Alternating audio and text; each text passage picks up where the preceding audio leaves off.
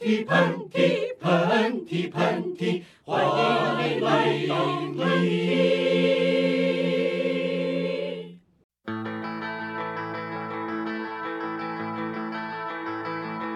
各位听众朋友们，大家好。这一期呢，就是我跟韩夏想聊一个我俩觉得一直觉得很有意思，但好像之前有浅尝辄止聊过，但一直没有很细致的跟大家讨论过的话题。呃，是的，就是之前呢，其实我们聊过的一期是关于社交恐惧的，但是其实我们一直没有从这个性格的根源来分析过这件事儿哈。嗯，是的，嗯啊、然后这件事情的起因呢，就是因为最近好像 MBTI 这个事情，嘿，不是最近，我们有点过时，就是好像是就这几年吧，这老人，嗯 呃，就是 MBTI 这个事情变得很火嘛。然后呢，韩夏你应该也有在微博上被问过，就是说你的这个 MBTI 是哪个类型，对吧？呃，我发现现在其实比较流行的一件事儿是不问别人的星座或者是属相，属相，属 然后就相就是要问谁问属相啊？我 请问您是属鸡的吗？还是属龙的？这是这只有我爸我们爸妈才会问属相吧？就我这种属兔的什么土象的人，不能找一个属猴的金命的人。对，是的啊，会 犯冲。大家我们说远了啊，就是说，其实大家都会互相问一个你的 MBTI 是什么，好像知道了这个四个字母以后，就会对你进行一个非常深刻和全面的剖析。是的，然后为此我经常感觉非常的困惑，因为我一直不知道我的 MBTI 是什么，就我很久之前测过，但我早就忘了，然后以至于很多人问我，然后以及我观察大家的对话，然后他们就是甩出四个神奇的字母，然后彼此有一种。哦，原来是这样的那种感觉，所以我就是，我就有一天实在忍耐不住好奇心，我就在这个他们官方的网站上测了一下，嗯啊、然后呢，我就浅浅的记得我第一次测是在英国，嗯然后那段时间呢，我还印象特深刻。那天我在泡澡呢，嗯然后我当时正在跟一个英国的男孩儿 dating，哎呦，我不知道为什么我对那一天的这个场景印象很深刻。然后呢，是是一然后然后起泡澡吗？呃不是，是我自己单独泡 对不起，黑子。不好意思。然后不知道怎么着，我就测了一个，然后嗯其他的我全都不记得了，我只记得当时测出来我是 I，、嗯，就是我一我是一个 introvert，对。嗯然后当时我就觉得非常符合我那种郁闷的心境。为什么呢？就是我我呃，就是这里说来话长，就是其实我心中有一个小小的愿望，就是我一直希望自己是一个内向型的人。然后呢，但但是就是明显就是事实，就是一直可能并不是这样呈现的。然后，但是我内心一直有这种这种愿望，一会儿再跟大家仔细的解释为什么有这个愿望。但是长话短说，嗯当时在英国的那一段时间，我是有点郁闷的，嗯啊，然后呢，我还记得就为什么跟这个男孩交往期间郁闷呢？就是他老带我。就是出去，他是一个很外向的一个人，他老带我去那种大型 party，嗯，然后动辄来的所有人都是英国人，然后那个时候我的语言和外国人打交道能力没有现在这么好，嗯。然后韩夏，你可以想象，就是去一个母语全部都是英语的一堆人的派对，就是其实你多多少少还是会有些心理压力的，对吧？呃你的词汇量和你的呃使用这个语言的能力，让你只能说一些非常浅尝辄止的一些话题。是的，嗯然后所以那段时间呢，我就跟他就是老出去的时候，我就觉得我非常的内向，就我怎么都不会说话了，你知道吗？就我记得特清楚，所以内向是英因为英语不好。对，是因为英语不好，被英国人欺负的，就被欺负内向。我记得很清楚，他最好的两个朋友，一个人是一个牙医，嗯另外一个人是一个音乐制作方面的律师。我跟他们聊什么？就是我跟牙医和一个律，就是音乐制作方面的，就那个音乐制作方面的律律师还稍微好一点，但他就是版权法的律师，但好难，你知道吗？my 就当时我时时刻刻 teeth is very white。对，I 就是 like 真的，而且他还是而且就是那种英国人，还有各种各样奇怪的口音，有的是什么爱尔兰人，然后哦我知道我有的是什么苏格兰人，然后有的曼彻斯特人，然后我就想，我说好难，然后当时我每天回家都很抑郁，然后当时我就坚定的认为我是一个内向型的人了，我终于变成内向型的人了，然后在这个时候我做了这个 MBTI 的这个测试，明白，嗯。对，然后呢，然后但是我就当时就是不知道为什么，可能也是内心很想成为一个内向型的人吧，我就一直坚信自己是内向的。然后直到前段时间，我做了一个，我又重新做了一遍，嗯然后呢就显示我是一个超级大外向的人。嗯，然后再结合再前一段时间，当时大五挺流行，就是大五人格测试的时候，嗯然后呢也是朋友发给我的，然后当时我也做了一个，那个时候也是显示我是一个超级外向型的人，就是外向型的满分是一百分，我得了九十分。那还算是一个蛮高的分数啊。是的，是的，是的。然后这个时候我就突然就是小鹿慌张了，我就想说，天呐，就邵静竹，你对自己到底有什么误解？嗯，就你为什么一直那么想当内向型的人，以及就是曾经甚至能把自己测成内向型，然后我就开始问身边的一些人，我就说你们觉得我是外向型的吗？然后得到的答案就是当然。然后，所以就是，所以就是啊，OK，我现在可能就是又重新的认识了一遍自己。嗯你呢？我我其实是在呃，我们之前聊过一期关于社恐的那一期节目，应该是一段时间以前了。在那段时间，嗯我比较认真的做了这个 MBTI 的这个测试，然后得出来我的呃。性格是内向偏多的，就是第一个 I 的这个指数，但是是一个嗯算是比较靠中间的指数，就是我的内向型的人格应该是百分之六十八到六十七这样子。嗯嗯嗯，然后包括你说的这个大五人格测验，我后面也做了，但是其实，在那个测验里面，我做出来的是一个不更偏外向型的一个人格，但是那个数嗯数值也非常非常的微妙，它也是处于百分之六十的这样的一个一个阶段。这个基本上跟你留给我的印象差不多。嗯，就是你就是一个一半儿一半儿。我我是一个一半是海水，一半是火焰的一个女人，是吗？是的，你就是这样的一个女人啊，exactly 啊。对不起，但是，但是我请问，就是韩夏，你自己觉得自己是更偏内向还是更偏外向呢？我我自己会觉得，我从小来说，就是咱们抛开一切的社会属性和我的工作属性来说，从小我肯定嗯是一个更偏内向的一个小孩儿。嗯嗯嗯，就是在我成长的过程中，我可能通过一些练习，还有呃，我父亲对我的一些也有理也无理的一些要求，让我变成了一 个比如说呢？嗯，其实我印象中有一个特别深刻的一个记忆，就是从小其实嗯我没有像你那样，就是我想当一个更外向或者想当一个更内向的一个小孩儿，我没有这方面的需求对我自己啊、我嗯只是知道我并不是一个很爱在众人面前说话以及表现自己的人。嗯我从小就是这样，嗯但是偏偏我爸就是一个，他有一次给我打电话说。妞妞，你知道其实爸爸最适合干的职位是什么吗？他说，他说每次我看到奥巴马 在台上 演说，我的心里就感到了无限的那种连接。我觉得我就是奥巴马。不是，请问这种你该怎么接话呀？我说，我说对，是挺像的，我也只能这么说呀。我说是，嗯，就是。嗯就是你也说不了别的，嗯，就对就是你爸，其实你爸的终极职业是想当一个演演说家，对，然后他其实看过一些纪录片，就是像美国的一些比较重要重要的人物在进行演说的时候，都会有一个指导的，就是那个 instructor，对吧？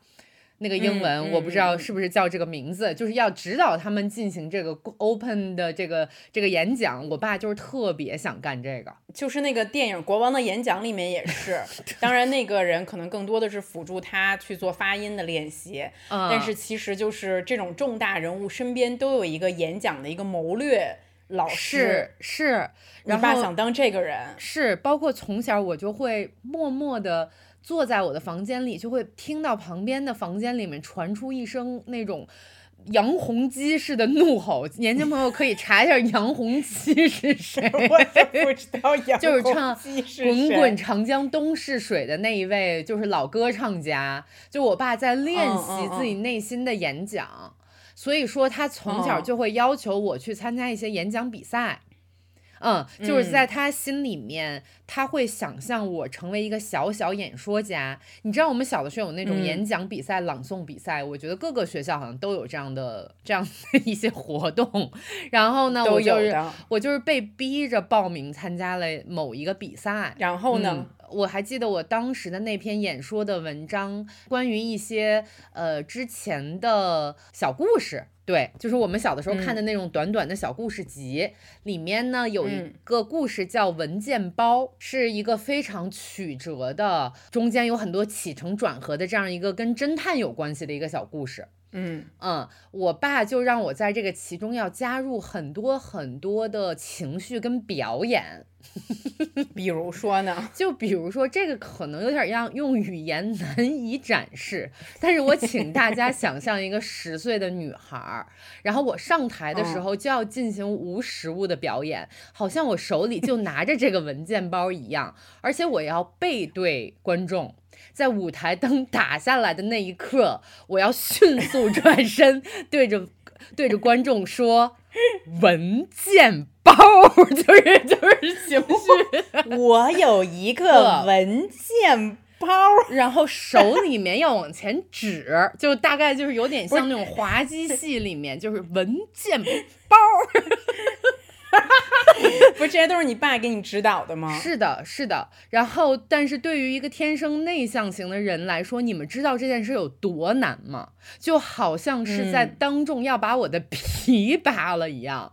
嗯，然后呃，就是大家可以想象的是，就是这个动作我做的也很尴尬，就相当于没做一样。在演出的时候，最后我也没有得不是，那你爸是在台下盯着你的吗？是的，我爸的那双鹰眼，我还记得特别的清楚。我爸那双鹰眼就在观众排的最后一排向我射来，然后我也没有演出来这个文件包的这个悬疑感。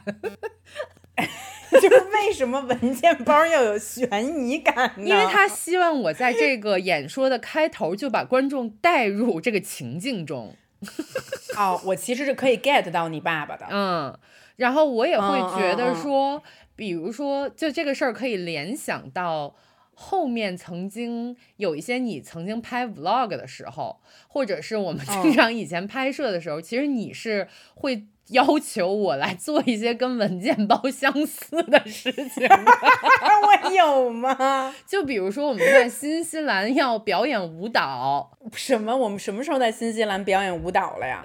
就是你还记得我们在新西兰的公寓里面，我们 J 沙 E 要表演舞蹈，哦，对，就是我就说，我、天呐，我现在好，我现在觉得王佳怡好惨啊！啊是她真的好惨呀、就是你要让她是一个我们超级内向型的人。就是我们两个，我当时还在宿醉，观听众朋友，我们两个在宿醉，然后当时竹子临时起意要拍这么一段视频，里面就 vlog 里面的视频，然后我们没有任何排练的情况下就要开始唱跳，我也只能硬着头皮。说，我说到底谁是 vocal 担当，谁是 vocal 担当，然后你们俩就不理我，我就就急了。嗯，哎，不是，那我有一个问题就是，所以你爸是应该，如果他测 MBTI，他肯定是一个 E。我觉得我爸可能比你分数还要高一点，也许可以达到九十七点二分。是的，所以你爸 E 的表现是什么？就是在日常生活中，嗯，我跟听众朋友们分享一个我一我一个很有意思的观察，我发现异行人其实是不太害怕跟陌生人打交道的。嗯，是的，然后对于我爸来说呢，他就是上了任何的交通工具，我这里指的是任何，比如说。嗯啊、三蹦子也 算，就三蹦子也算。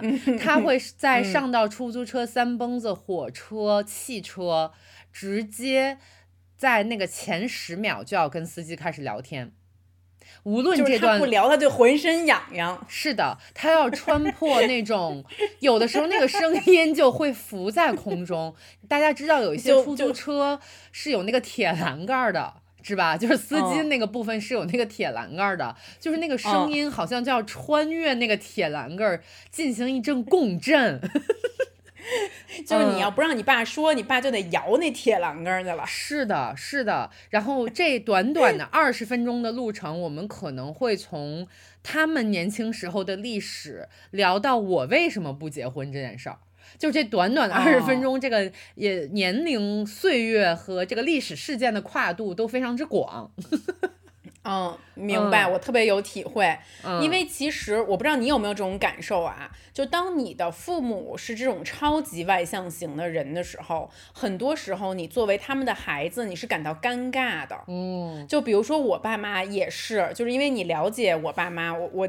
估计很多喷嚏的听众朋友们也了解我的父母，就是我的，我就我在我们家作为一个外向型九十分的人是最文静的，嗯，就可能我爸我妈都是纷纷获得九十九分和九十九点五分的那种。就竹子，我在没有见过竹子的父母之前，他曾经跟我信誓旦旦的说，他绝对是他们家最内向的人。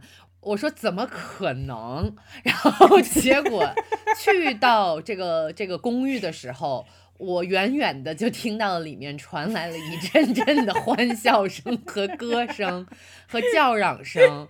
我觉得九十九分可能有点少，我觉得可能要一百。三十分，就是就真的就是冲破，就是爆表 啊！对，就我父母就是异常开朗的两个人。嗯，就是我我我我给大家举一个小例子，我父亲有一个特点，就是他不会自言自语。你们，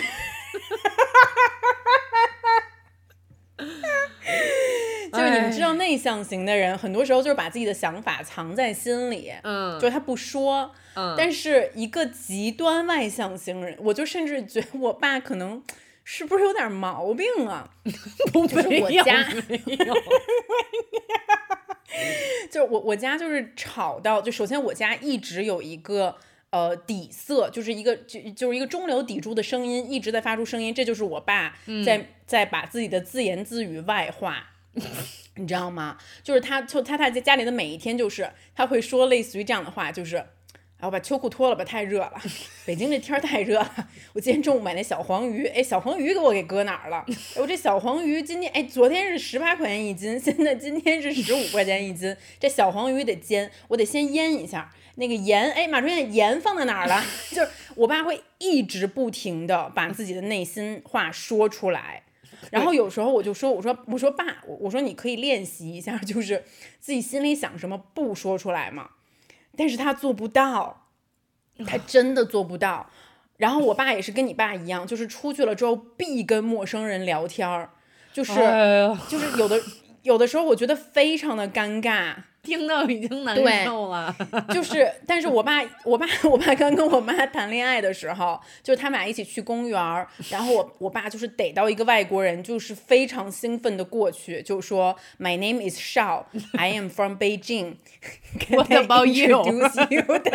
What about you? How are you? I'm fine. And you? Can I show you around the city? 就是要过去给人当导游的这种，就是意味。开放和外向的性格，嗯，然后我妈呢，就是我爸和我妈之间最大的一个争吵的点，就是我妈觉得我爸不够给她释放自己性格的空间，就是她觉得有的时候。还没给啊！我爸太喜欢，就是我，他觉得我爸太喜欢表现自己，没有给他表现自己的空间，你知道吗？嗯。然后，所以我妈有的时候会走一些就是奇怪的路径来吸引别人的注意，另辟蹊径。比如说，这看出来了，韩夏，你应该了解，你应该了解，就是我妈很喜欢跟别人聊性，嗯，我妈很喜欢跟陌生人上来就。很快的切入一些很私密的话题，嗯，但是呢，就是他也有一些自己的魔法，就是我也不知道，就有时候真跟人家聊进去了，你知道吗？就是 就是莫名其妙的。然后我我妈就是就是一副很坦荡的样子，就说谁心里没有这点小九九啊？就是我已经习惯这件事情了。就是我们吃饭的时候，我们家吃晚饭的时候，我可以不用说一句话，就即使只有我跟我妈两个人。他就可以一个一个故事的讲下去，而且不知道为什么，对于他来说，就是这些叔叔阿姨的，就是七大姑八大姨的故事，就好像是他自己的故事一样。嗯，他就会他就会说，他说，哎，张东阿姨你记得吧？张东阿姨那女儿在纽约读书那个你记得吧？然后就开始滔滔不绝的讲，我也我也不需要回应，你知道吧？然后他立刻就说。说到吴世强叔叔，哎，我跟你说，吴世强叔叔那女儿 就是，就每一个都很富有感情，嗯，然后每一个人好像就是都是跟他息息相关的事情。我后来也在想，就是我们的我们的那个表达能力都比较强，是不是也跟我们拥有这样的父母是有关系的？就是我们有他们的，我们可能有他们的百分之六十，就是我们的骨子里毕竟刻着他们的 DNA。是的，是的，是的。但是就是我的一个感受，就是因为他俩过于外向，所以就是我从小就想成为一个内向的人。然后就是因为我记得老师经常点评我的话，就是说邵静竹你太浮躁了，你需要静下心来，你需要你需要变得稳一点儿，沉稳一点儿。嗯。然后呢，当时小时候的女性偶像，你知道是谁吗？是谁？是李清。什么？是李清照？是李清照。就是凄凄惨惨戚戚。然后所以就是我就经常觉得说我要多向李清照学习一下。就变成，我发现你的一些偶像跟比喻都是特别，就是古人，就别说是，就是古人。然后，所以 以至于就是我内心一直是很向往成为一个内向型的人的，因为我觉得他们看起来就是更加稳重，然后更加沉得住气。你不觉得跟这件事儿有关系吗？就是很好像我们小的时候就是要求女性。就是女性的优势、优势和女性的一个比较良好的品质，一定要跟文静联系起来。哎，是哎，你这么说的一点都没错，嗯。而且班上的男生也更喜欢偏文静的女生。对，就是女神永远都是那种冷美人、冰山美人，就不怎么说话的那种。就是大美女的形象，怎么可能有像我们这么聒噪的人？是，所以我觉得这个是也是一当时的那种对女性更加压迫的一种表现。对，是的，就是，而且你好像你搞笑了，你外向了，你愿意出去抛头露面了，这件事儿就是非常的男性化，就不女了。是，嗯，好像是，我就记得特别清楚，当时。孙悦特别火的时候，就是原来孙悦不是唱那祝你平安吗？我觉得这期节目真的老名特多，不好意思。但是就是我就想到了这个例子，然后他后来不转 转成唱跳歌手吗？嗯。然后当时就是我爷爷就一定要点评，就说这个野女人，这个疯女人，女人没有女人的样子。你知道吗？就这句话在我印象里面特别清楚，因为当时中国没有唱跳歌手，因为那个包括最近我看 那个歌词是“跟我走吧，走吧”，对，你爷爷就觉得这个是野，就不能跟他野，这个不能跟着他走，不能跟着他走，怎么就跟你走了？你带谁走啊？你去哪儿啊？还天亮就出发？对，没错。不好意思，听众朋友们，在这里呢，我跟韩夏要向孙悦老师道歉，我们把您的歌跟陈明老师的歌搞混了。快乐老家呢是陈明老师的歌，快乐指南是孙悦老师的歌。在此呢，我们特地为大家播放一下这首释放着快乐和外向因子的歌曲《快乐指南》。我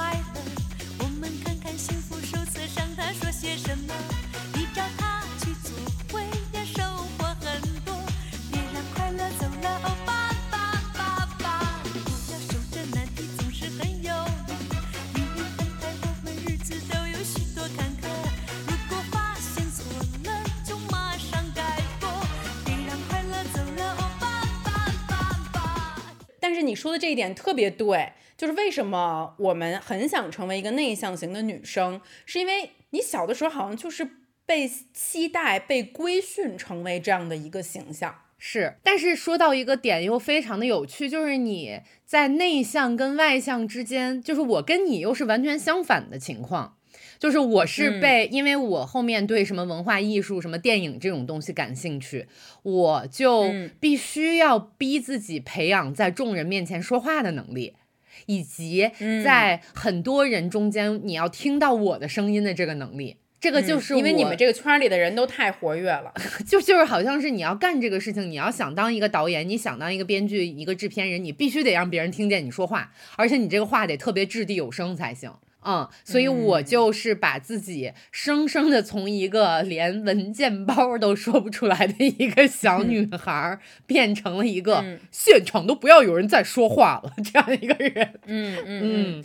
所以这一点就是很很容易使你被误解，因为你可能看上去非常像一个外向型的人，嗯就包括韩夏，你第一次跟我说你的 MBTI 测出来你是 I，你是嗯内向型的人，我当时第一嗯反应就是你得了吧，你别扯了，我才不信呢，你怎么可能？就是我也想当李清照，是吧？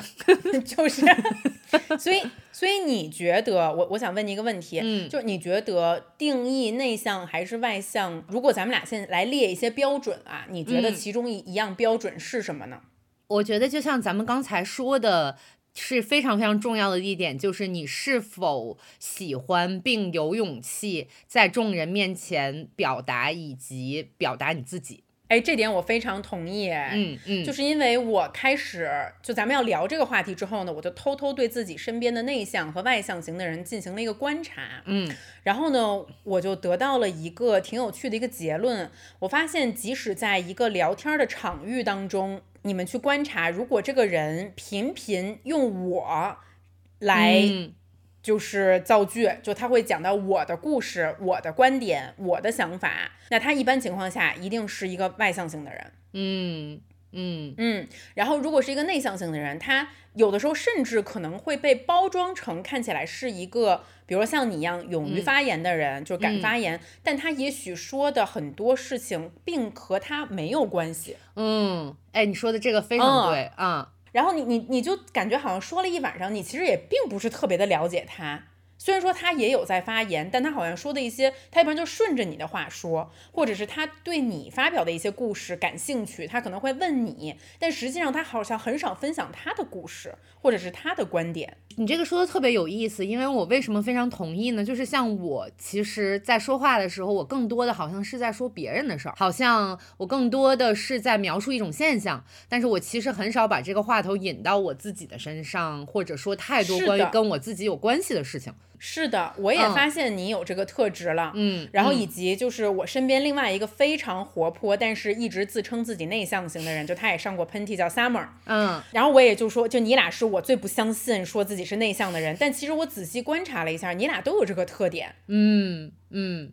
就是在谈话的时候，其实不太爱聊自己的事儿。我跟你说一个特别有趣的现象，我前段时间其实也发了一条微博，就是我特别明显的一个表现是在，比如说我做了一个作品，我拍了一个片子，或者说我写了一篇文章，就甚至在这篇文章和这个作品上的 credits 里面打上我自己的名字这件事情，都让我觉得很难受。为什么呢？因为我会觉得，首先，我并不知道该怎么去外界展现这是我自己做的东西；其次，我可能觉得它可能还不够好，或者说是、呃各方各面的原因。但是我非常清楚的知道，是这件事情是我很小很小的时候就有的，可能还是有内向型的人想把自己隐藏起来的那种感觉。嗯，我觉得可能嗯内向型的听众听到这里在疯狂点头。是，就是没有办嗯法写自己的名字这件事情。嗯，对，而且包括就是，呃，我我的另外一个观察就是，就是外向型的朋友可能更自在或者舒适去接受批评或者是接受表扬。嗯嗯，然后呢，比如说我我我身边的一些内向型的朋友或者是同事，有的时候我夸他们，我都觉得他有点不自在，你知道吗？是的，是的，是的，嗯，这一点你说的也非常嗯对。嗯，就是批评的时候，当然可能就会更往心里去。啊、然后但是夸奖的时候也会觉得好像浑身都很不舒服一样，是，所以这一点其实是我比较难理解的部分。其实这一点跟我前面说的不愿意写自己的名字这一点是相连的。是的，我就是他也觉得，嗯他没有办法把自己的或好或坏暴露在这个世界当中，接受某一种类型的评判。嗯，我就我举个例子，就比说，比如说有的人就说是呃出来就夸我说什么韩夏那个写的真好，或者是什么真好，我就会说写的挺差，我就会直接回，因为嗯太尴尬了，嗯太尴尬了那个感觉。嗯，可能就这样搁我，我就我就会说，我说我知道，那要搁你妈呢？我妈就我妈可能就是就说嗨，我就是瞎写的，我还能写的更好呢。然后我爸可能就高歌一曲，就是说感谢你，就是就是顺理成章的接受夸奖。就是外向型的人，就是恨不得就是每天大家都可以夸他，就希望自己沐浴在夸奖之中。嗯我觉得还有一点是外向跟内向的区别，嗯是外向型的人，他比较容易从外界跟外界的相连中获得力量。然后内向型的人比较容易从这个宅家和自我独处的这个状况中得到力量，啊，就是、哎，这一点我真的是同意，但是我又不同意。啊，你说，因为这一点就是是令我感觉到有一点点就是困惑的地方，嗯就是因为呢，就是因为我见过喜欢参加派对的内向型人，就是他不怎么说话，你知道吗？他也不怎么聊自己的事儿，但他就喜欢在那儿待着。然后我也见过像嗯我这样的，就是其实我不太喜欢大型派对，嗯我更喜欢私下的这种，就是可能几个朋友的这种出来的，我可能会表现特别疯。我刚才说的意思是，我觉得外向型的人其实他就是一直停不下来，嗯他总给自己找事儿。嗯就无论说这个这个事儿呢，是要出去旅游，还是参加派对，还是要弄一个新的嗯项目，还是要做一个什么，我觉得就是外向型的人永远都在路上奔忙自己的这些活计，嗯嗯嗯嗯，这点倒是。然后内向型的人很多其实是更偏于在自己熟悉和安全的空间内去完成这些工作的。我很多外向型的朋友是很愿意把几个不认识的朋友放到一个群里面，然后让这几个朋友互相认识，或者是他借一个什么由头，把某些完全没有关系的事情混合在一起。但是内向型的人，哎，我也很。爱干这件事儿。是的，是的。然后内向型的人是绝对不会挑头去拉这个组群，以及想到这件事情是可以怎么去做的。比如说像我哦，真的吗？啊哎，你这样一说，真的是哎。比如说像我就只有参与的份儿 和请求的份儿、哦啊。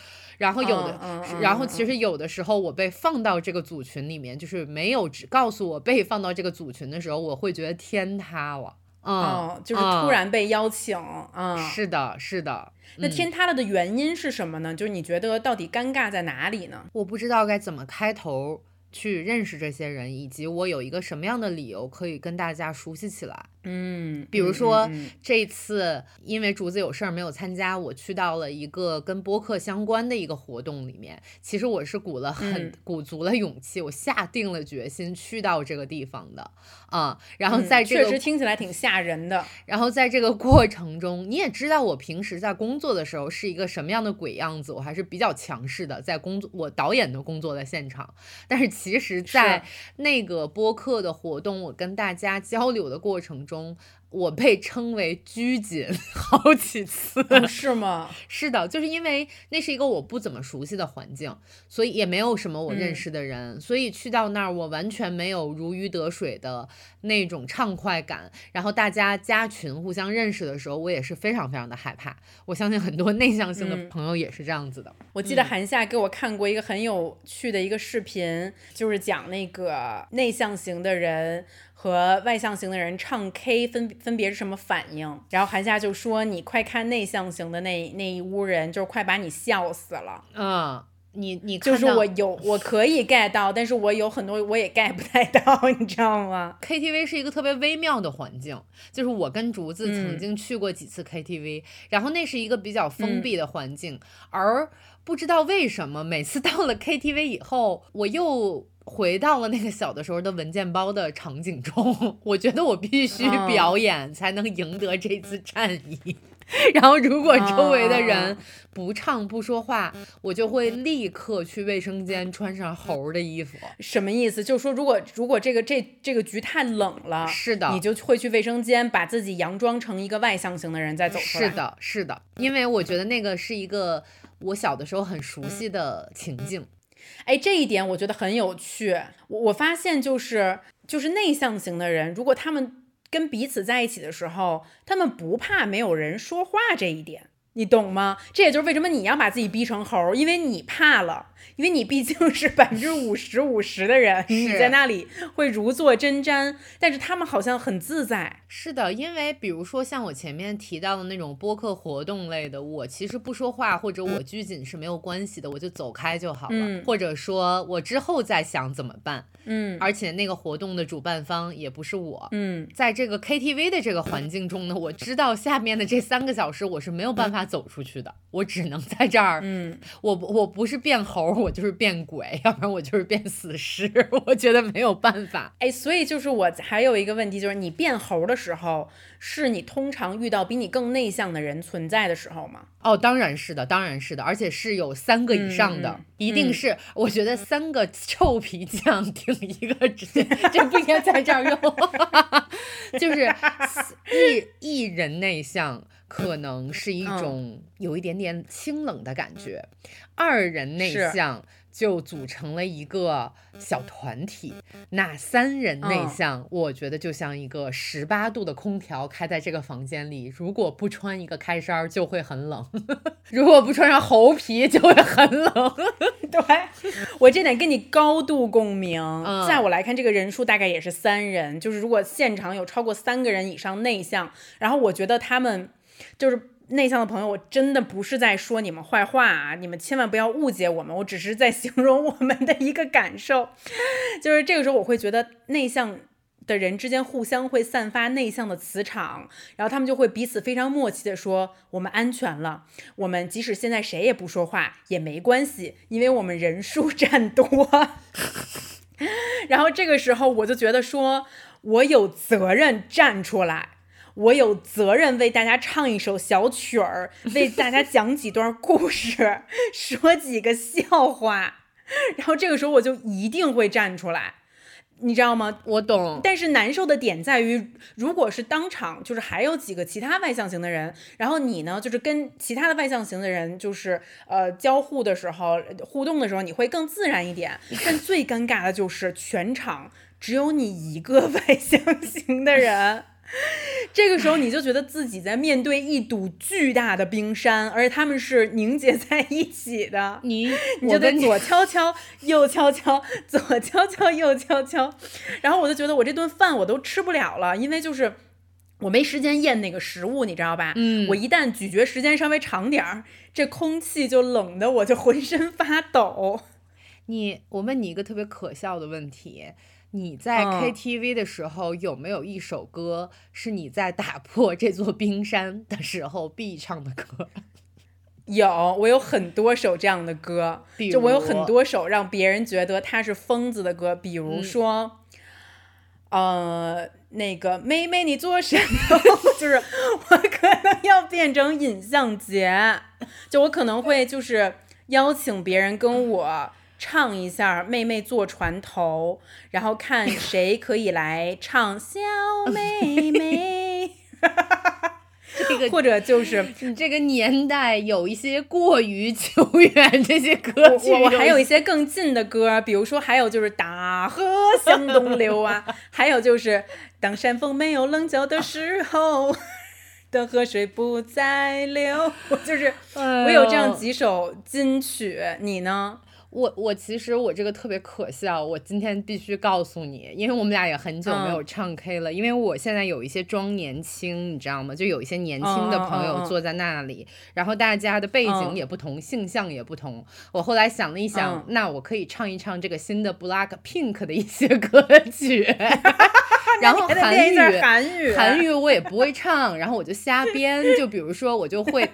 大家都很内向，在刷手机，远远的就传来韩夏的尖叫，就是韩夏 in the area area。然然后我就会瞎编，我就可能会说，今天看起来大家都很美，可是你们为什么要玩手机？韩夏，我现在好觉得好心酸呀，我为你流下了心酸的泪水。一起唱歌，你怎么 一起跳舞？你怎么还能落入如此境地呀？韩夏 in the area，真的，真的韩夏 in the area，真的，我真的要哭了。然后每一次，但即使这样，你即使这样唱了，请问内向的朋友们会有什么表现？我觉得他们可能就是把手机放下，跟着摇摆一下，然后有的时候因为我尖叫声音过大 而发出一丝干笑。然后我观察内向的朋友，可能顶多就是会比较捧场的录你一段儿，然后但他们也不会发到哪里去。但是你知道，我觉得他们心中就是想说，有人发疯了，以示尊重，咱们得做点什么。但是他们内心不知道的是，其实我也是一个内向型的人，被录这件事情我也很难受。嗯，听了都要哭了。就是 KTV 需要一些外向的朋友撑场，外向的朋友就是不管自己是否五音不全，不管自己唱的是新歌还是老歌，但是就是他有一个举动，就是他直直接奔赴点歌的地方，他就开始点歌。那个时候你就会觉得说，好，场子稳了。有人可以 hold 住这个场子。你有没有发现，就是内向型的朋友非常喜欢唱什么样的歌呀？就是安静的丧歌啊。对，就是大丧逼的歌曲啊。我发现他们广岛之恋什么之类的，特别爱唱一些什么那种两千年初的一些台湾女歌手的一些苦情歌。就是一些要放一些真感情进去的歌曲啊，然后就是一些可能就是我我有的时候甚至是一些我没有太听过的歌曲，好多时候为了鼓励就是嗯内向型的朋友终于开口唱歌了，然后无论是多慢的歌，我都会在旁边配舞，就是 以给他们鼓励，多多慢的歌都得就是一直在给他们鼓掌，就说唱的好，唱太棒了，嗓子真好。我还记得，我还记得，其实我因为这件事情曾经被竹子逼着去了几次单位的聚会。啊，什么什么什么时候啊？有有一次呢是喝交杯那一次，还有一次呢，对对对对对，还有一次呢是，呃，某一个中午的午餐聚会，我正好在竹子的单位旁边。然后竹子就拉我过去当猴了，然后那是两次我印象比较深刻的，嗯，因为我跟你们说，大家就是我办公室里就是内向者居多，嗯，你知道吗？然后呢，我又是一个 leader 的角色，然后有的时候我就觉得我又当 leader 又当猴儿，然后呢，我就是怕大家觉得我在职场霸凌他们，你知道吗？就是。就是因为你，我就怕就就说，你看竹子又逼着我说话，或者就是或者怎么样，然后所以有韩夏在的时候，我会觉得就是说啊，那咱俩互动就行了，就这样的话，我让大家就静静的观赏我们两只老猴在那里表演就可以了。然后其实两只老猴，呃，所以我会觉得，为什么我一直在跟大家说，就是录播课这件事情是让我觉得最。畅快以及最轻松的一件事情呢，就是因为这件事情我们可以在家，或者是不用在众人面前，只有我们两个人的时候来做。嗯，这件事情其实是让我觉得非常的轻松愉悦，以及我不用来演猴的一件事情。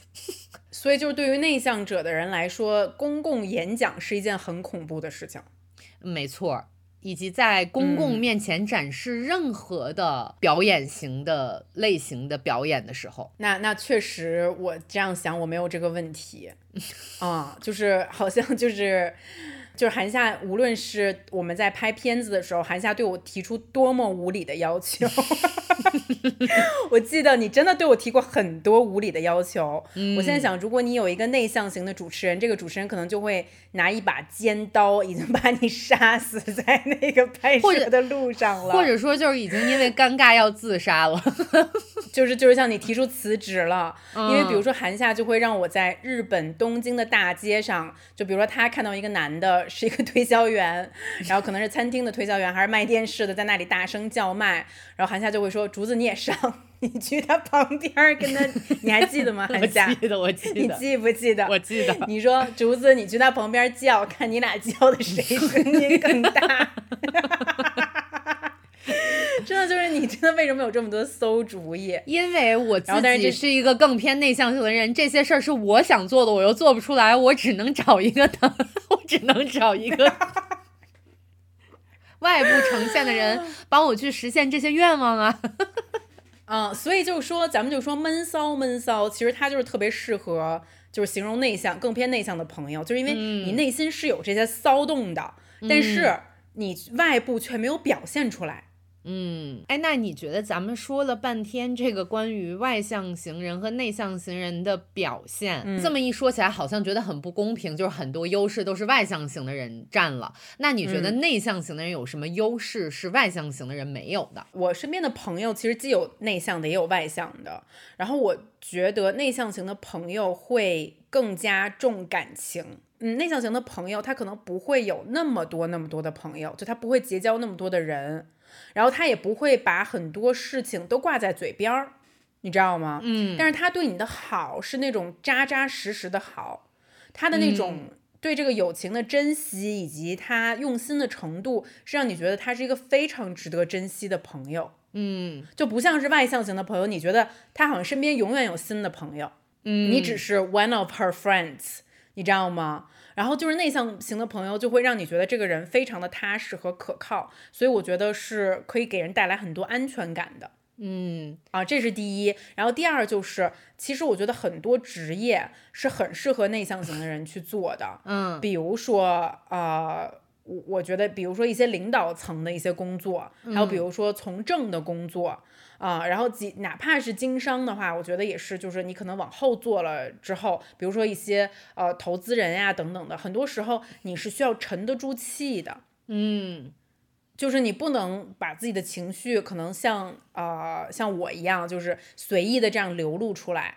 好多时候就是你不说，甚至是把你的感情，呃，就是自己在消化了几道之后，然后再娓娓道来，就会让你看上去更加的值得信赖。嗯啊，然后还有的话呢，就是我觉得，就是我很羡慕内向型的人的一点，就是他们总能，就比如说他一直憋憋憋，他能憋一个好很大的一个作品出来。嗯，就是就是我是一个恨不得就写了三行小作文就要立刻给韩夏发过去的那种人。然后说明天就拍，明天对对对对对对，就就是很沉不住气。然后这个东西好多时候我就觉得他是未经就是谨慎的过滤和思考的。但是我觉得内向型的人就更好像更善于思考一些，就是因为给了自己更多的空间，也给了自己很多的自我怀疑，然后不停的自己推翻，然后重建，然后所以说以至于他最后出来的这个东西，我总觉得会是更嗯更嗯嗯，成熟度更高一些。我我发现一个特别有意思的事情，我说的这个非常之肤浅，也是一个我自己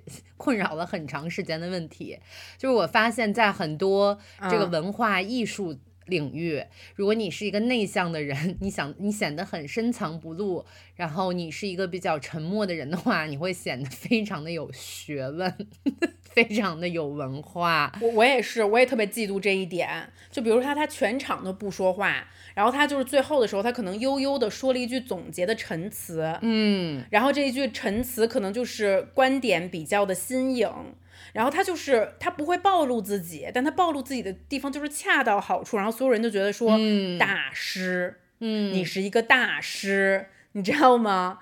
就是就是跟我们这种全场都在呱呱呱呱呱呱呱呱了一个晚上，但其实最后人家谁啊啥也没记住，觉得你很就是就是觉得我我就觉得很别扭、很委屈的一件事情是，有的时候我并不想说话，就是因为很尴尬，所以我就变了猴，在那个变猴，在猴人之间这个来回转化的过程，就显得更加的尴尬。又不是说像那个真正特别天然的、自然的外向型的朋友，是给人一种很愉悦、很舒畅的感觉。我有的时候又会有这个比较这个尴尬和矛盾的瞬间产产产生出来。对，所以有的时候我感觉。自己也不舒服，别人也不舒服，最后弄了一个大尴尬 啊，就是有点像外向和内向之间的间谍，也没文化，也没礼貌，就显得这个人。最后什么都没落着，什么都没落着，自己还回家骑着自行车哭，就那种。哎，但是你有那种就是特别内向的朋友吗？就是因为我身边还是有这种类型的朋友的。然后我发现，就是我其实相对外向型的朋友来讲，我更害怕和特别内向的朋友起冲突。哦，我不知道你会吗？我我其实不太会跟特别，我我我反而有的时候会跟特别外向的朋友起冲突。OK，嗯，但是因为我会觉得我们俩之间没有冲突，还是因为其实你身上你是非常了解我那一个层面的。嗯嗯嗯。就是你，你非常了解我是偏内向，但是也有很多外向的呈呈现的这么一个人的。是的。但是很多朋友他们觉得我就是一个外向的人，所以我很多话就是要说出来。我已经说了，但是其实殊不知我这个已经在家憋了得有一年 左右了这件事儿。哦，就是这一点我也特想跟你聊，就是内外向大家之间的误解。我我其实不怕跟外向型的朋友起冲突，就是两个外向型的人起冲突，就是我跟黑子这样，你知道吧？就是我们俩会山洪般爆发，然后但是最后我们也会山洪般话痨的向对方解释自己到底是怎么想的。嗯，就是你最不怕的就是解释，因为我俩能给你解释个够，就每个人都觉得自己解释的还不够完全，每个人都在发表演讲。嗯，然后所以说这个时候我就觉得说，那我起码我知道你是怎么想的。嗯，我特别怕的一件事就是。我跟你起了这个冲突，但是其实我甚至都不知道你到底是怎么想的，嗯，你知道吗？就是我把我怎么想的全都告诉你了，但是你却不告诉我。就像你说的，就可能你你你，也许你在这个方面可以代表内向型的朋友，嗯，就是你可能你你的一个想法是你在家里想了一年，然后你说出来的，你觉得你说了就是说了，你只说一遍，你不你不需要再重复了。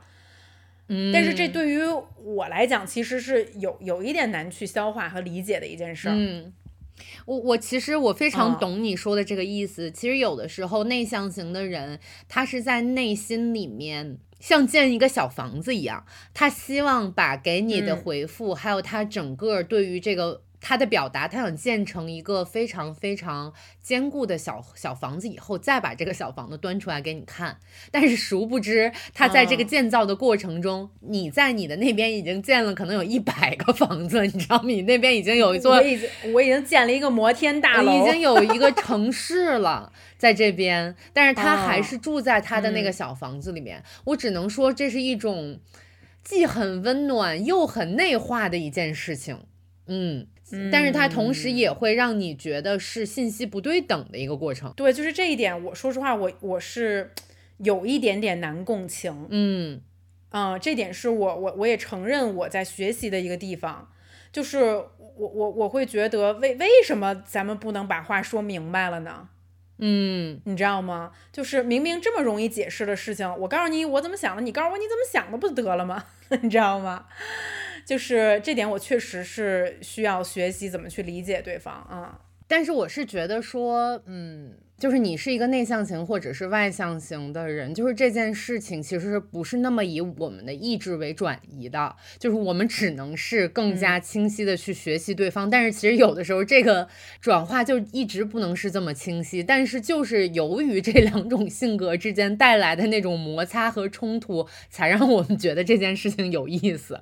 就如果说我们大家都那么清楚的去理解彼此了，好像那些人和人之间的差异性就不会这么。清楚的展现出来了，是的。那你，那你，比如说，你有偏向吗？比如说，你更偏向于你的男朋友，你过往的男朋友交的更内向型的偏多，还是外向型的偏多？哎，其实都有哎。但是其实说实话，我自己一定是更愿意跟外外向型的人社交的。因为我会觉得，其实我身边的大部分能称得上是非常亲密的好朋友的人，我能说有百分之八十都是外向型的，而且是极端外向型的。所以你潜移默化还是会选择这样的人。是的，是因为就因为我自己是一个更偏内向型的人，就像我刚才说的，有一些在生活的视角的开拓，包括我工作的开拓，包括我对于我自己的认识上，我都是能希望有人带着一点儿。就是只有你们带着我，只有你们愿意去装猴，就是只有你们不怕这些劳累，我才能拥有更多的眼界和机会去去尝试这个世界上更多新鲜的事情。那你觉得内向型的人可以跟内向型的人当朋友吗？就是你最内向的朋友是谁？大概是什么样的？天哪！我现在脑子里面出一下想不出来，呈现出来了很多 很多的尴尬的局面。就是今天在录，今天在录这期节目的时候，又被尴尬这种情绪箍住了。哦，就是想到这个画面就尴尬。是的，是的。哎，我身边说实话，我没有特别多内向型的朋友。但是我的工作伙伴里面有很多是内向型的，我的工作伙伴里面有很多是内向型的。然后我觉得最令我觉得难受的一点是，有的时候我们要开一些跟决策相关的会，这些会里面其实就是要求大家畅所欲欲言，以及我们今天讨论的目的就是为了达到一个结果。但是其实好多时候内向性的朋友是不说的。嗯嗯，或者他有想法，他就是说不出来，对他要等别人先说完了，他再说。是的，是的。其实我有一个非常非常紧密的工作伙伴，就是这两年一直跟我跟我做。导演助理的，我们叫她 X 姑娘吧。X 姑娘是一个非常非常内向的人，她需要跟团队或或跟外面的人见面五次以上，才可以展示出她的内心。但是其实她的内心是一个非常搞笑，她是我见过的内向型人里面最搞笑的一个人。我非常喜欢她的这个。哎，很多内向型的人其实有很都有这个特点。是的，是的，是的。然后 X 姑娘其实经常。呃，我非常非常的对他是有共情的，因为我知道他的这个内向是来源于于何处，但是我又特别想让他这个幽默和可爱的这一面让外人看到，然后，但我就发现其实 X 姑娘是一个特别特别。善于也喜欢模仿各地口音的这么一个人，跟我一样，就是他可能比我还更善于做这件事情。然后有的时候我就做的比较操之过急，我可能就在 X 姑娘在跟人家见面的第一面，我就说你说一个广西话 就是这可能是内向型的朋友最讨厌出现的场景。然后我说一个，我说你说一个广西话，然后你说完广西话你就说山东话，因为他是山东人。然后 X 姑娘，因为我在这个场合里面是导演，她为了不反抗我，她为了让我有面子，就只能说，就当着所有其实背地里在扎小人扎你。是的，是的。我印象特别深刻的是，她有一次我们两个在聊天，半夜聊天，她给我发了条微信，她说：“老韩，我真的非常非常的难受，我正在学习怎么。”在第一次跟别人见面的场合，就把我自己的内心暴露出来，因为我会觉得这个是一个在工作跟交往里面特别有用，或者是特别占优势的一件事情。我其实后面回复他，我说的是，如果说这件事情让你觉得真的很不舒服的话，就算了。所以说他其实是想想寻求一些改变的。是的。所以你觉得内向型的人是想寻求改变的吗？我会觉得说是这个。现在我们的社会或者我们的工作环境中是要求你要做出头鸟的，比如说你作为一个更外向、更会表达自己、销售自己的人，你确实在工作机会上可以获取更多。然后现在我们的这个社交、这个工作社交的频率和频次其实是非常非常的快的，以及更换速度也很频繁的。可能你只有一分钟的时间告诉别人你是谁，你在干什么，你的优势在哪里。所以说，从工作的角度上来讲，我们这个社会是在鼓励更外向型的人。那一定是的。我我举一个例子吧，比如说我们经常做的一件事情是要跟客户开会，对吗？就是我们线上开会，开一个这个 pre-production meeting，或者是大家来对一对这个内容是什么。但是如果你是一个很外向型的人，以及外向这种特质让你的表达能力很佳的话，你在这个会里面是非常非常占优势的，你是非常会令人印象深刻的。是的，嗯因为有的时候电话会议的时候，尤其是看不到别人 是啊，然后你你的几句话特别的突出，会让人留下很深刻的印象。是的，是的，你会觉得就是外向型的人，就比如说你刚才提到了，在内向型的人里面，其实更适合做一个引领性或者是一个领导的角色，或者是政界、商界。嗯但是你会觉得，在我们普嗯通的这个工作环境，就是以我们这个二十多岁的听众朋友们。嗯，这这个工作环境来说，是不是外向型的人就更容易赚钱，或者是赚取更多好的工作机会呢？我觉得是的，嗯嗯，这样吧，因为咱们也是三十五岁的老娘们儿了嘛，然后我们身边现在也有很多就是刚大学毕业生啊、九五后啊、零零后啊，然后进入职场这样的。呃，就像你说的，就是我跟新的同事接触的时候，一定是更喜欢发表自己观点，无论他说的是对的还是不对的，这样的同事。会引起我的注意，嗯然后呢，会让我更想去接近，更想跟他去沟通和交流。嗯，这个是一定是在所难免的。然后以及这种更活泼性格的人，他也会迅速的认识更多的朋友。那你在年轻的时候，其实你最需要做的一件事情就是认识大量的人。嗯嗯，就这个可能听起来是一件非常功利的事情，但我相信寒假咱俩都做过这个事儿。嗯就是就甚至是比如说你在国外的大学的课堂上，别人告诉你这就是 networking，嗯它是一个你必须要拥有的一个社交技能，就是甚至是我知道美国有很多甚就是这种为了找工作，为了刚毕业的大学生找工作而设立的这种 networking 的这种专门的这也它不能说是派对，更像的是一个互相让大家认识的这么一个场合。那你进去，就像韩夏说的，你就可能就只有一分钟的时间，嗯你就要让对方记住你，你要你要让对方脑子里面有这么一个印象啊，我知道那个姑娘她好像会写剧本儿啊，那个姑娘她中文说的很溜，他英文说的也很溜，就是你总要让别人给你下一个定义，嗯这个是关于你的一个特点。或者说是哦，这这人心算特特厉害也行，或者这人对于英国地理特别了解。然后，但这个事情是需要你打开自己，你要把它当做一个工作去做，嗯然后去慢慢的就是磨练自己的性格。但是它确实非常非常的有用，因为人际关系，你在二十多岁的时候培养的这些人际关系，随着时间的变化，它慢慢慢慢以后可能会变成对你很有用的同事、朋友，甚至是生意上的合作伙伴。嗯但是你需要在二十多岁的时候主动出击去认识他们。嗯就像其实现在你说我三十多岁了，我重要的工作上的合作伙伴没有很少是我我我刚刚认识没多久，我们俩就开始要一起做个什么事情的。嗯就就确实比较难，因为你之间没有这个信任的关系，那他一定是你二十多岁的时候认识打下基础的人，那这个时候就需要你往前迈一步，去主动的去认识别人，获得机会。这个获得机会本身是非常非常重要的，而这个获得机会这件事情本身确实是在青睐性格更加外向的人。是的啊然后，但是同时就是我，我作为一个外向型的人，我也说，就可能我获得了很多机会啊，然后我我身边认识的人也挺多的，但是我们也很容易犯一个错误，就是呃，有时候说话不经过大脑。嗯啊，这一点是我是很很羡慕内向型的人。就比如说韩夏，我觉得这个错误我会犯，可能你就不太会犯。就是好多时候，因为因为我也想说，但是我说我不会，我说不出来。啊，对，嗯反正就是你有时候可能说话说多了，就人人就咱咱中国有一句老话，就是言多必失。是，你任何一个一个性格都是有优点也是有缺点的。我人生的大多数错误，大家应该也知道，都是言多必失造成的。嗯啊、或者就有的时候就是在人群中，然后有的时候过于嗨，过于放开自我，然后呃过于敞开心扉，然后而受到的一些伤害。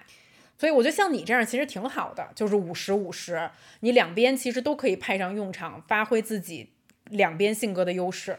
你你都不知道，在我的那个微博的草草稿箱里边有多少尸体，就是可嗯。能有的、有的时候我想说很多话，或者我写好了很多话，但是我最后没有发出来，都是在那个微博的草稿箱里面静静的躺着，不知道什么时候有机会可以重见天日。嗯，但是我觉得这样挺好的，嗯，就起码你不会犯错，因为我觉得你你你长大了之后，你会发现人生并不代表你打赢了多少场仗，好多时候成年人真的就是很很残酷的一个现实，就是你不犯错就是在赢。你说的这个挺有道理的，但是我好好像就你刚才说的那个，我有一点要说，就是我我经常把自己称称为是一个隐形的爱型人，你知道吧？就是我的内心这个爱的这一部分是在隐形的。我发现我很难获得某一种松弛感，就是内向性的人和外向型的人都有的松弛感。比方说，外向型人的松弛感是一种，今天我就是有话要说，老娘就是要把这个话说出来，不论是好的还是坏的，我要通过我自己这个外外向型的性格把它表现出来。然后内向型的人的真正内向型人的松弛感呢，就是我不说话也没事儿。嗯，我今天就是不说话了，我不用表达我自己，我只要自己感觉到是轻松自在的就可以。然后我发现我这两点好像都没有，就是每天就是活在一个，嗯，我不知道 你有没有看过那种上发条的那种八音盒。就是你把那个八音盒一打开，我就是开始跳舞，在里面上好发条在跳舞，但是你一合上我又不跳了。我觉得是一个经常在这个中间来回横跳的这么一个过程。但是就像你说的，也许就是这种横跳让我多了很多灵感和我对于人生跟生活的理解。我觉得一定是的，或者就是说我。可以把你理解成你本身就是一个内向型的人，但是因为你读懂了社会的需求，你知道，就像我前面所述的，为了得到更多的工作机遇，你必须把自己武装成一个外向型的样子，而且你在这方面做得更好。所以说你做到了，但是并不代表你就真的变成了这个外向型的人。你只是使用这个武器去得到你想得到的东西，但是时不时你还是要回到自己内向的这个真正的身份里面去，所以才会让你产生这种身份上的纠结。我跟你说一个特别有意思的对比，是吗？就是之前我们其实拍过两三次比较长的纪录片嘛。第一次是由你参加，然后那一次未来之家其实是有很多的发明的创造人、科学家和一些品牌的主理人来接受我们的采访，对吧？他们通常都是非常外向性的人，是的，以及他们也许就是像我这样 受到了一些规训和训练。啊，他们都是表达能力极强的人，而在那个过程中，我们的很多采访进行的是非常顺畅的，你记得吧？是的，他们可能比你话都多，他们对自己所做的事情是的很有话可讲。但是当我第二次拍摄长纪录片的时候，是一个跟美妆和呃彩绘艺术有关系的这样的一个纪录片，这里面大部分的人都是比较内向型的人，以及他们做的艺术是通过自己来完成的。在这个采访过程中，我跟你说啊，就费了老劲了。我还记得我们有一个采访对象对着摄像机说：“My name is Angel。”此处没有暂停，没了。此处没有暂停，大家。I'm from，嗯，然后他就会问我说：“Where am I from？” 我说：“你他妈，你 TMD 的还不知道自己是从哪儿来的吗？”然后在这个过程中，我发现这件事情就是一直在进行。那那请问，就是作为一个就是有专业素养的导演，那面对一个这样的采访对象，你要使用什么样的技巧？当然是立刻冲进卫生间，把我的猴衣穿上啊！就是穿上这。就大家今天一直在听这个猴衣，是因为在寒假的背包里面其实是有一件就是六小龄童经常穿的猴衣，就是我是一直把它放到我隐形的口袋里面，不是一有需要就立刻变出来。我突然有了一个很好的一个商业的 idea，我这个奸商又出来了。我觉得如果喷嚏如果出周边的话，一定要出一件。我还以为你要在他热他热里面出一件猴裙呢。猴儿，我我不会用这种主意去 点燃我自己的品牌，就适合 喷嚏的周边，可能就是一个红色的斗篷，上面写着“猴可以的，就是如果大家呃听众朋友们如果想有要要猴衣的朋友，请在评论里面扣扣一扣一啊，来，就是我们这个不是乱说的，可能真的会做，嗯。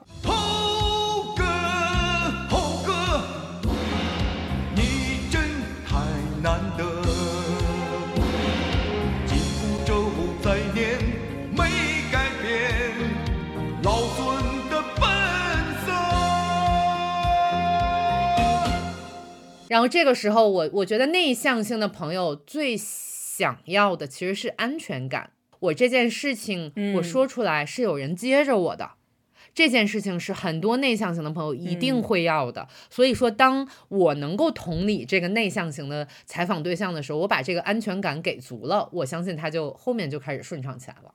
嗯，学习了，嗯不容易。竹子就是，如果这个 就是咱们先把黑子抛开不谈啊，就是如果说你你想再找一个对嗯嗯嗯象的话，你现在觉得自己是会更被外向型的人吸引，还是被内向型的人吸引呢？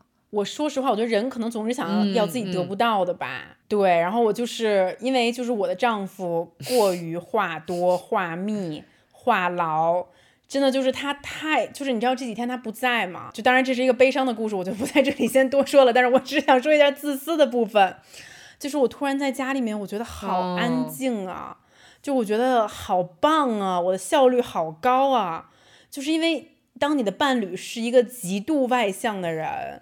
这个人就是一直要跟你说话呀，你知道吗？他就是会像一个就是小皮猴一样粘在你身上，老想跟你玩儿，你知道吗？所以说，有的时候我就会有一点向往一个深沉的、安静的男人。那如果我们 我们用用名人，我们用名人或者影视剧里面的人举例子，他会是谁呢？我想想，安静的但却很有魅力的男子，我可能会想和金城武在一起吧。你你那不是那这跟内向外向没有关系，你这个。我要骂 B B 打头的词了。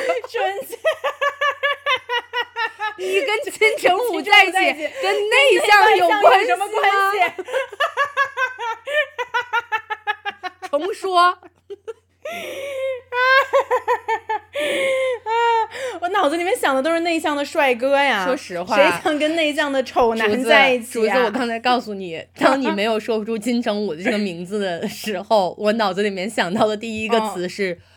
这个凤梨罐头是过期的吗？我也想到了这对啊就是我们就是想还是蛮可爱的。那你呢？那你嗯呢？，其实说实话，我觉得这件事情真的是这样的，就是人都是想要自己没有的东西，就是无论我。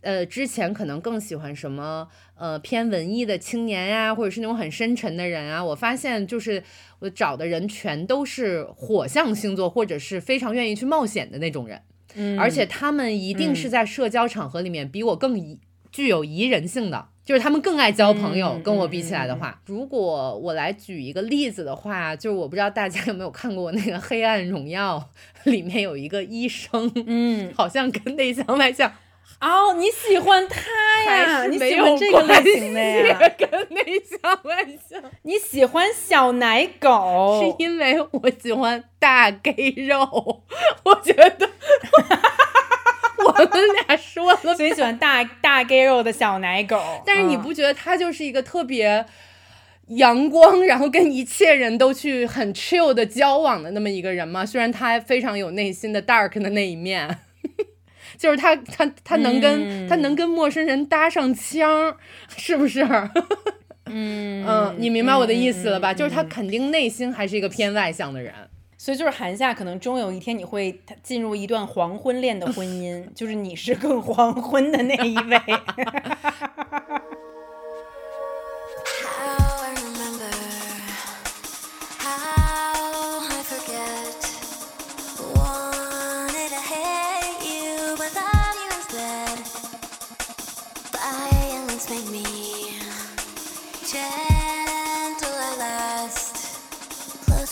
Closer and closer to you, baby. 那大概就是这样喽。嗯然后，那你觉得在这一期的最后结尾，你觉得你会对内向和外向的朋友有什么忠告吗？其实我觉得，无论是内向还是外向的朋友，就是作为一个身上有这两，就是这个外内外同体的这么一个人来说，我觉得我可能会比较有话语权去站在两方去说这件事情。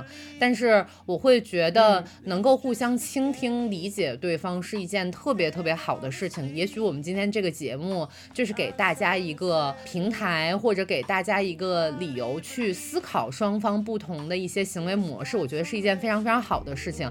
但是如果说你觉得我就是不想改，我就是改不了，也没什么问题，就是还是自己舒服活着最重要嘛，对吧？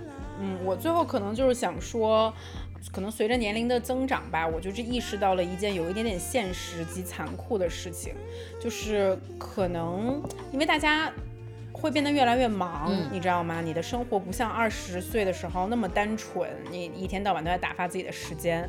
啊、然后所以你有很多时间跟你的朋友在一起玩儿，无论是内向还是外向的，你们都有更多的时间和对方相处。嗯但像你像我们进入三十五岁的时候，你会希望自己身边内向的朋友也更踊跃、更活跃的，可以跟大家互相保持联系。啊、不然的话，我会觉得随着忙碌的生活，哦，对对对，嗯，随着忙碌的生活，反正我个人的体会就是，我更容易失去那些内向的朋友。嗯因为外向的朋友就像小狗一样嘛，就是他会主动过来来闻闻你、挠挠你，即使你不理他，他也不会受到伤害，嗯你知道吧？然后内向的朋友可能就是他过来，呃，碰了你一下，然后你可能没理他，或者是你们彼此都有点忙碌，然后他就不会再来找你了。嗯然后有的时候可能你忙起来，你也没有去找他呀，等等的，就因为你到了三十五岁的时候，呃，你会发现，哪怕是保持友谊，也不是一件容易的事情。嗯啊，就是你们是需要有理由，或者是有借口，还是有主动有意识要去联系对方的。嗯嗯，然后所以我就是希望内向的朋友可以，如果你真的认定这是你的好朋友的话呢，那也要对你的朋友主动一些。嗯啊，这个我非常同意。就是无论你是内向和外向的人，就是你怎么去表达爱，然后并且把这个情感维系住，是我们双方都要去学习的事情。嗯嗯，嗯是的，嗯嗯嗯。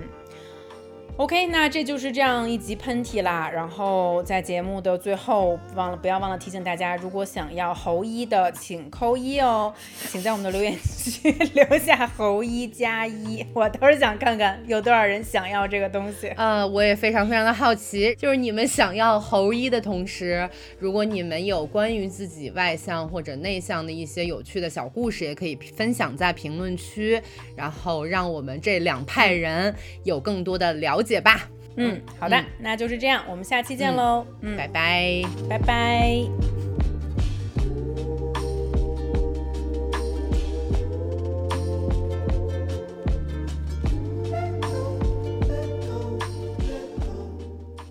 相聚欢，别亦难。待到下期喷嚏时再想。